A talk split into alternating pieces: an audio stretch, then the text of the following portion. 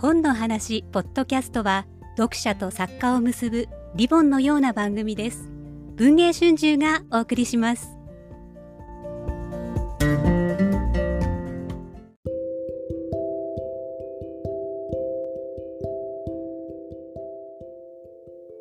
オールの小部屋。小部屋。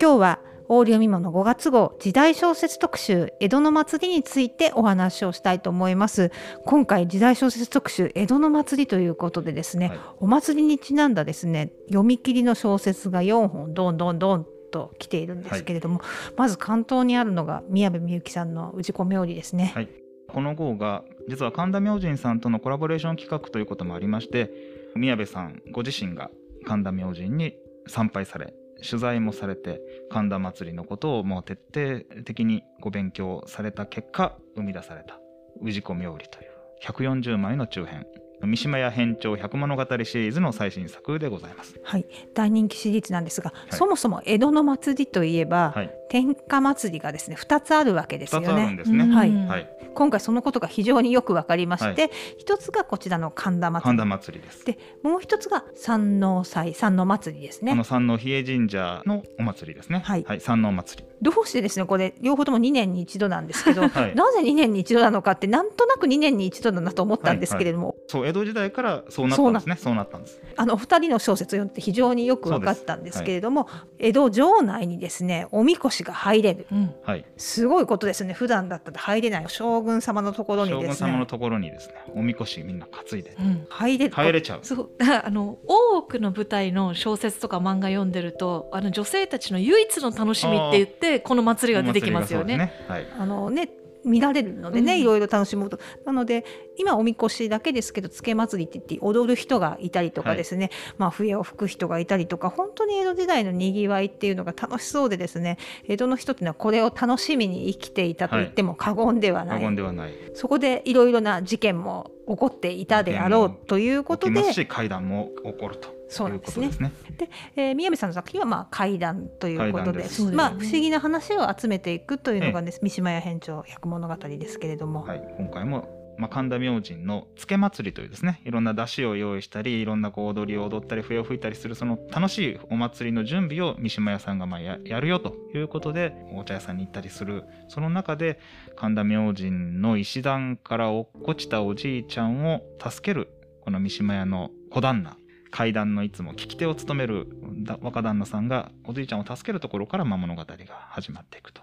その過程で不可思議なお話も語られつつですね。なんと最後にこの神田明神の神様の強烈なパワーを読者の方も体験することができる、まあ、いわばパワースポット小説のような神田祭りが描かれているのかなと思います。はい、本当に神田明神といえばですね強力な神様がいらっしゃるっていうことなんですよね。そうです江戸時代は二柱の神様が神田明神にいまして一人は大黒様。これ国生みの神様です。もう一人がなんとあの平野正門の御事正門様。これはですね正門の乱で首になって京都に運ばれるんですけどその首がさらされた3日後に空にポーンと飛び上がって白い光を放ちながらですねどうしても関東に戻るんだということで空を飛んで今の大手町。昔の江戸幕府ができる頃の神田明神実は大手町にあったんですけどそこにポトリと落ちた。落ちて天変地異を周辺の村々に起こしたもんで、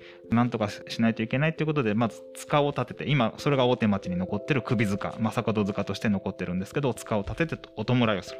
それと同時に神様としてお祭りしてしまおうということを考えた偉いお坊さんがいたんですね。神教上人という方が神田明神にお祭りをして神様にするとですね天変地異が静まったということから正門様は神田明神の神様になるわけです。江戸時代はこの大黒様と正門様という2人の超強力な神様がいましたのでその霊力いかほどかということがこの小説を読むとお分かりいただけるかなと思います。どちらかというとね正門の力が効いているんじゃないかと思わせるようそうなですね、はい神様は見てるよっていう、はい非常に日本古来の神様へのこう素朴な数形の念がはいありますよね。読むと神田明神のことも神田祭りのこともよくわかる本当にですね楽しい小説かなと思います。はい、もう一つ、えー、ポルトさんの天下祭りについては三の祭のことが大変よくわかるよくわかります。こちらはですねあのまあ武道塾を開いてる。大変な、まあ、江戸時代になって武術の名士っていうのはそんなに必要もないんですけれども、大変鍛えに鍛え抜いているおじいさんのもとに突然孫娘と名乗る者が現れて、うんうんうん。その子がどうしてもあの佐野祭のお祭りに出たいというんですがおじいさんからしてみれば自分の孫娘でもない一体この2人の関係がどうなるのかというのをですね佐野祭で盛り上がっていく街中を舞台に繰り広げられるということですね。面白いですね。このおじいちゃんとはい、飛び込んできた女の子との関係性っていうのが、このおじいちゃん実在の人物なんですよ。そうなんですか、はい。皆さんこれあの読んでみてウィキペディアとかを引くとですね、このおじいさんえこの人実在なのと思ってですね私も最初原稿をいただいた時にあの普通のお祭りの小説をいただいたと思って読んでいたところですね引いていくうちにどうも名前があこれがこういうことだったのかと思ってですねかなり有名な人物の師匠である。あなるほど。ということでですねあの本当になので実在のものなので当時の風俗であるとかそういったことも調べてお書きになっている小説でこのやんちゃな孫娘ですね。彼女が本当に孫なのかなぜおじいさんのもとにやってきたのかそういったところも見ど見どころの一つになっていると思います。山王祭りのこともよくわかります。はい、はい、もう一つお祭り、はい。浅草の三社祭を舞台に書いたのが西条中さんの祭り嫌いです、はい。西条さんですね以前にですね別れんというですねくじ宿を舞台にしうんうんた小説が、あのこの度4月に文庫になりまして大変大ヒットシリーズとなってるんですがこれの続編をですね西条さん直木賞をお取りになって忙しかったのでなかなか書くお時間が取れなかったんですけれどもついにこの時代小説特集江戸の祭りということでぜひ一本お願いしますということで待望のシリーズ再開となりました。まあ、くじ宿を舞台ということでくじ宿にある利言話が持ち込まれるんですけれども理由がですね浅草三社祭のせいだということでですね、これがまた夫婦は実は別れたくない。どうしても別れさせたい人間がいる。それはなぜなのかといったですねまあ人情話時代小説ならではの人情話ですね。クライマックスの三社祭りのシーンがもう素晴らしいですね。あいいですよね、今も三社祭りってやっぱああいう雰囲気なので、うんうんうん。すごくこう臨場感があっうん。て楽しかったですね、あとああいう三社祭りとかああいう祭りで揉めて家族が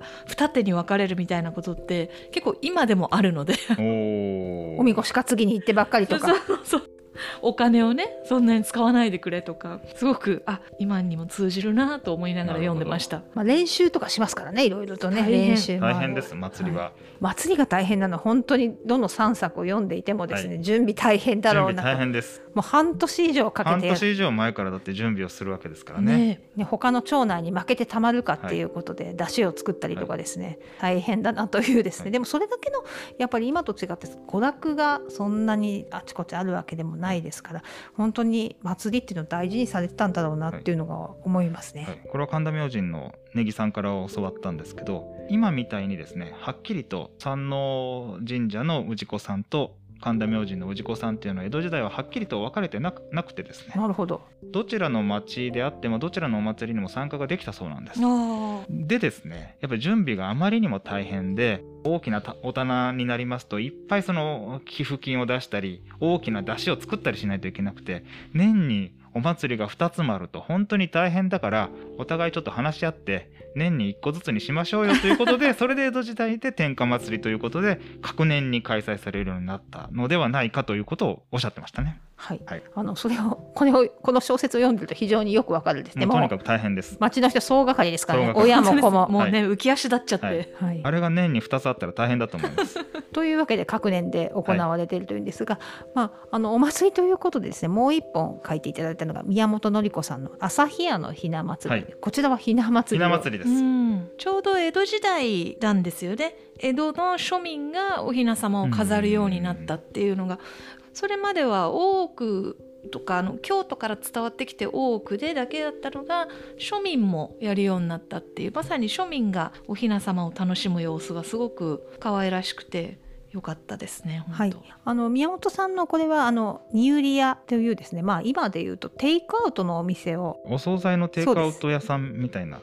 あの営む主人公がおまさという主人公がいるのですけれども彼女がひな祭りに一体何をですね特別な品物を出すかというところから始まるんですがちょうど季節が春の頃のですね美味しいたけのこだったりとかですねそういった美味しいものがとにかくたくさん出てくるのがこの小説の見どよね。でなかなかあのひな祭りに出そうとしたものが洒落てますよね。そう今でもちょっとあんなのホームパーティーで出てきたらみんなちょっと映えると思います、うん、はい大変あの映える。映えるえるものがですね ヒントになってるんですが、まあ、あのもちろんそれだけの料理だけのお話ではなくてひな祭りやるといっても大棚の店とですね長屋の子供では違うわけでその辺からまあ一つどうにかしてあげたいというの出来事が起こりということでですね、はいあの朝日屋のひな祭りか朝日屋のこのシリーズはこちらも第2シーズンに入ったわけなんですけれども主人公のおまさがですね少しずつ成長させる物語にしたいということで宮本さんは考えているそうでそのあたりのですね一歩になるようなキーのお話になっていると思います。とにかく今回は江戸の中のいろんなお祭りが小説で取り上げられることによってですね、えー、特集全部読むと江戸の祭りのことが全部わかる新章みたいな感じ。あとまあ大変縁起いい感じ縁起もいいです。はい、とにかく縁起がいいです。はい。縁起がいいという意味で言いますと今回時代小説特集ということでですね。お祭りとは関係はないのですけれども、はい、まあ、畠中恵さんの神田を舞台にした「万もと」はい、山本一力さんの、えー、尊陵やケ八郎始末手控えそして大龍馬の新人賞出身の高瀬之一さん期待の新人の貸本屋汚染というですね、はい、時代小説のこれまた大変いい短編が3つ揃ってる、ね、人気シリーズの最新作が揃いました。はいこれ読むとねオールを読みますとですね江戸時代の脳内江戸時代が出来上がるというかですね、はい、本当にあ神田でこんなことが起きていて、はい、山手でこんなことが起きていてこんな本が流行っていて、はい、このお芝居が流行っていてみたいなのがすごくよくわかるのかなと思います。いつにも増して酒の魚になる号だなと思いました。はあ、そうですね。お料理いっぱい出てきましたね。ちょっとね、こう寿司居酒屋のカウンターかなんかでこう読むには最高じゃないかなと。はい。皆さん山本一力さんの小説を読んでですね一番印象に残ってしまうのがみりん干しっていう食べたくなる。みりん干しね食べたくなりますよね。もうままことでもどんな風にお祝い事がされていたのかなとか、うん、交通が船だったのかなとか高橋さんの本を読むとこんなお芝居が流行ってたんだなとか、はい。はい、今でもね本当にまだありますもんね本体後期はね。実はもう江戸時代ってついこの間のことなんだなっていうか今生きてる我々もそんなに実は違ってないなっていうのが、特にお祭りとかお芝居とか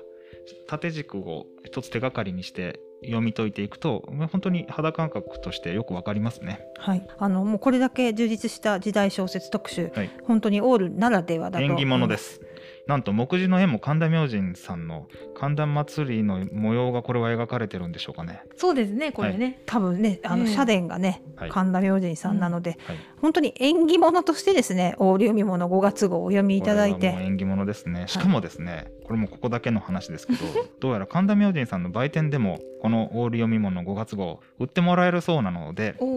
神田明神さんにお参りに行って買っていただくとなおご利益があるかなと思います。ゴールデンウィークにぜひ神田明神お参りにゴールデンウィーク。いいんじゃないでしょうか。ぜひですねもし東京にご旅行の予定がある方は日本橋三越に行っても楽しいと思いますし神田明神さんお参りに行ったら特撮家族とオール読み物5月号がおそらく販売されてると思いますんでそうですね。お参りがてら買っていただくともうこれはすごいご利益があると思います。はいぜひ縁起物として。縁起物として。そして何よりエンターテインメントとしてですねオール読み物5月号ぜひ手に取っていただきお楽しみいただければ幸いです。今日はありがとうございました。ありがとうございました